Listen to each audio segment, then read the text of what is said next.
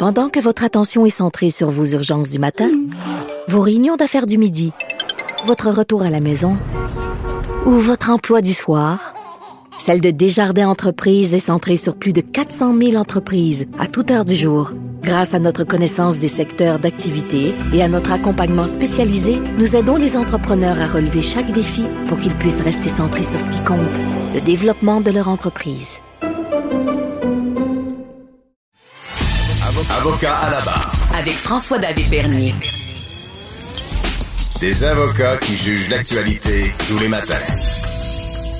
Toute qu'une série qu'on suit à Avocat à la barre. Et ce n'est pas sur Netflix, c'est à la réalité. Ça se passe à Washington, aux États-Unis. On fait l'histoire. Euh, un deuxième impeachment, destitution possible pour Donald Trump. Euh, c'est historique et on suit ça avec attention avec Luc La Liberté, chroniqueur de politique américaine. Bonjour, Luc. Oui, bonjour François David. Donc, euh, ça, ça, se resserre pour Donald Trump en ce moment. Là. Euh, la Chambre des représentants a autorisé un deuxième, une deuxième destitution. Et c'est quoi, qu'est-ce qui va se passer, Luc? Donc, écoute, euh, c'est particulièrement intéressant et tu le soulignais bien, c'est historique. Cette présidence-là, le 20 janvier, elle arrive à terme. Euh, puis ensuite, on pourra se mettre à écrire l'histoire de cette présidence-là. Puis c'est, on est dans du dans du jamais vu, mhm. pour à plein d'égards, dans plein de dossiers, de plein de façons, toutes les, les façons possibles et imaginables. Donc on, on est on est littéralement ailleurs. Donc on, on verra les leçons qu'il y a à tirer de ça, les, les enseignements qu'on, qu'on peut tirer. Euh, pour le moment, puis pour le bénéfice des auditeurs, là où on en est euh, à quelques jours à peine hein, de, de, de l'investiture du, du président Biden, du président jusqu'à maintenant qui est le président élu, mais qui, sera en fonction le 20 janvier. Donc, on est au tout début de cette procédure-là. Ce qu'on peut certifier, donc, c'est qu'il y a bel et bien maintenant, euh, il y a eu deux procédures. C'est entamé. Euh, il y a fort à parier qu'on ne connaîtra pas le sort réservé à Donald Trump avant le 20 janvier. avant. Parce que, Luc, pour bien comprendre, qu'est-ce qui s'est passé, là, côté procédure? Là? Il n'y a pas eu une journée où est-ce qu'on est qu'on a plaidé, euh, on a voulu le faire la première étape c'est comment ça se passait? Voilà, c'est qu'habituellement, il y a toujours une enquête qui procède. Quand on démarre cette procédure-là, il y a une enquête qui mène ensuite au vote de la Chambre des représentants pour dire si on lance la procédure en tant que telle, si on accuse le président avant qu'il ne soit jugé au Sénat. Cette fois, comme ça avait été fait au vu et au su de tout le monde, c'est-à-dire qu'on a eu le discours du président depuis quelques semaines d'ailleurs, des discours, mais un discours au moment où on allait certifier les votes, et ensuite il y a cette charge des manifestants contre le Capitole. On est entré à l'intérieur, on est allé même très loin là, à l'intérieur du, du, bâtiment, et on, on a dit du côté des démocrates qui sont majoritaires à la Chambre des représentants, on n'a pas besoin d'enquête dans ce cas-ci, tout le monde l'a vu. C'est hyper documenté. On a des morts. Voilà, on, a le son, on a l'image. Euh, nous, ce qu'on veut maintenant, c'est de l'accuser, grosso modo, d'avoir provoqué une insurrection, d'avoir galvanisé ses troupes, et ça a mené à la charge contre le Capitole. Hum. Alors, on s'est épargné tout le psychodrame qui a précédé la première destitution de, Donald Trump, donc la première accusation. On se rappellera probablement que, comme on le fait dans un procès, on avait démocrates et républicains qui se relançaient la balle pour dire il mérite le président d'être accusé ou pas. Cette fois-ci, c'était très, très, très bref les échanges. Très tôt, le speaker de la Chambre des, représentants, Mme Pelosi, a demandé le vote. Et ce à quoi on eut droit, ben, c'est somme toute un vote selon la ligne partisane, sauf pour dix représentants républicains. On l'a déjà expliqué hein, lors de la première procédure, c'est très, très politique, une procédure de destitution. C'est pas vraiment une cour de justice, hein, loin de là.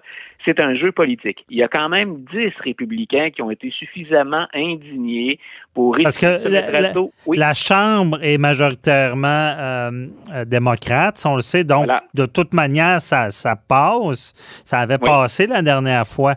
Mais la nouveauté, est-ce qu'il y a plus de républicains qui ont changé leur capot de bord? Oui, voilà. Donc, c'est, euh, on, le sait que pour des, républicains, il y en a un certain nombre. On évalue, il y a 197 républicains qui ont voté contre la destitution, Mais cette fois-ci, il y en a quand même 10 qui ont voté avec les démocrates.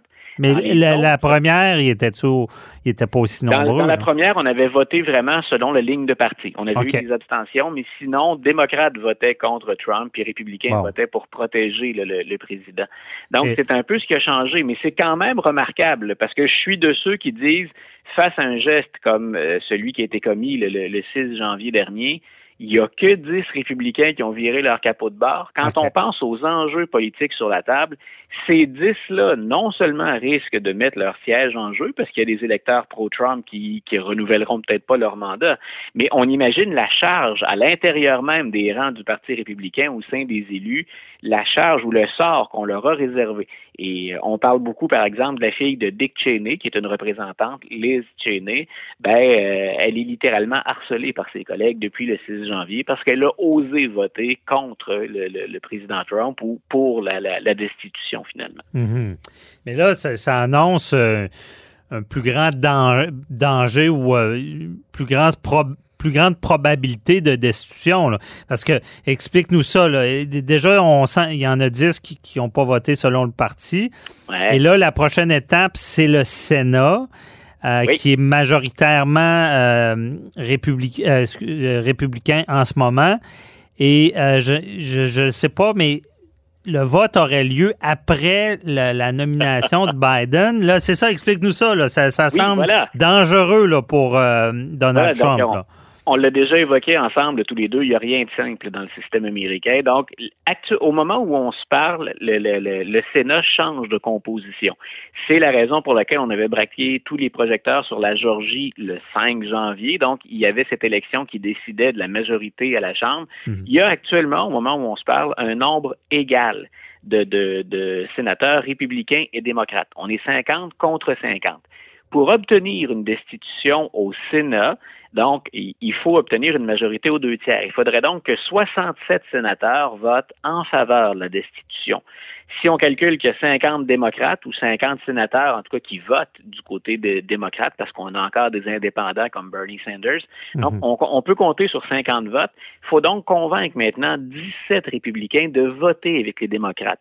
C'est énorme.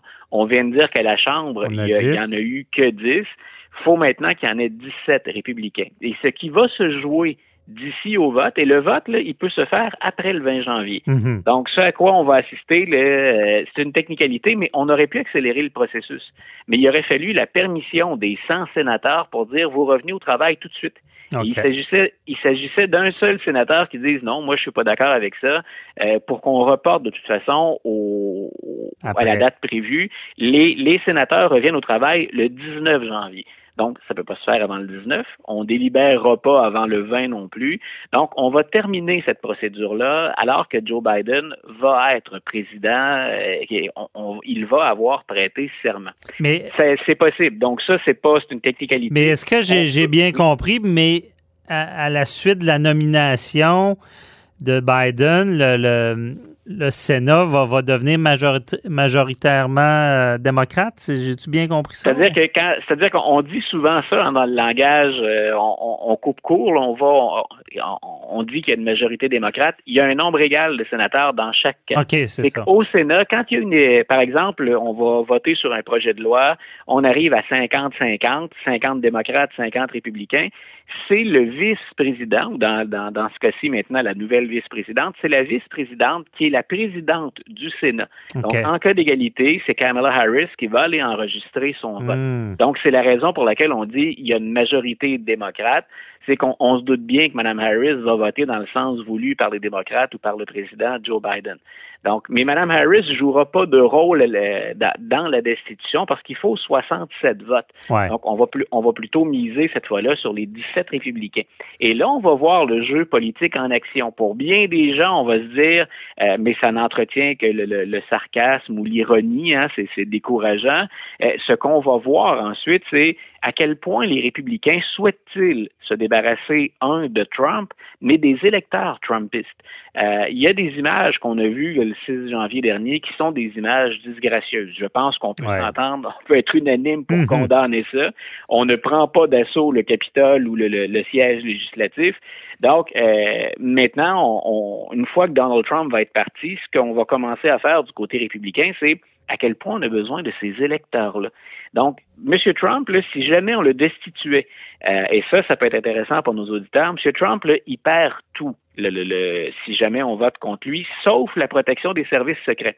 Un président américain, quand il, il sort de la Maison-Blanche après deux mandats ou après un mandat, comme c'est le cas, euh, habituellement, il obtient une pension puis des budgets pour entretenir un bureau. il reste président à vie, là. Voilà. Dans ce cas-ci, donc, M. Trump perdrait ça, cette allocation. Ah ouais, On perdrait oh, aussi les, les budgets qu'on alloue.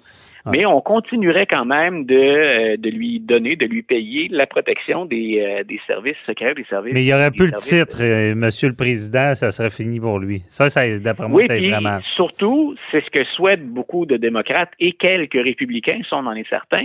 Surtout, ça lui enlèverait le privilège de pouvoir se présenter. Parce que M. Trump ne fait Ouais. qu'un mandat et on est limité à deux. Donc, il pourrait potentiellement revenir en 2024. Puis il y a beaucoup de ses partisans d'ailleurs qui souhaitent le revoir en 2024.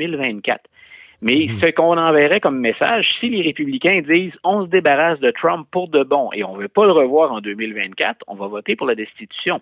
Le calcul qu'il va falloir faire, c'est est-ce Ouais. qu'on peut est-ce qu'on peut condamner Donald Trump, mais qu'on trouver une façon de conserver ses électeurs dont on a absolument besoin pour remporter certaines circonscriptions où c'est serré. Mhm. Donc, si on se débarrasse de Trump et que ces gens-là votent pas, on se condamne dans certains cas à laisser gagner les démocrates. Donc, c'est tout un calcul politique qui va se faire en même temps. Je comprends. J'ai pas le choix de te poser la question. Tu vas devoir te compromettre. Est-ce que, est-ce que euh, il y a des bonnes chances d'être destitué ou pas? Il nous reste, une minute.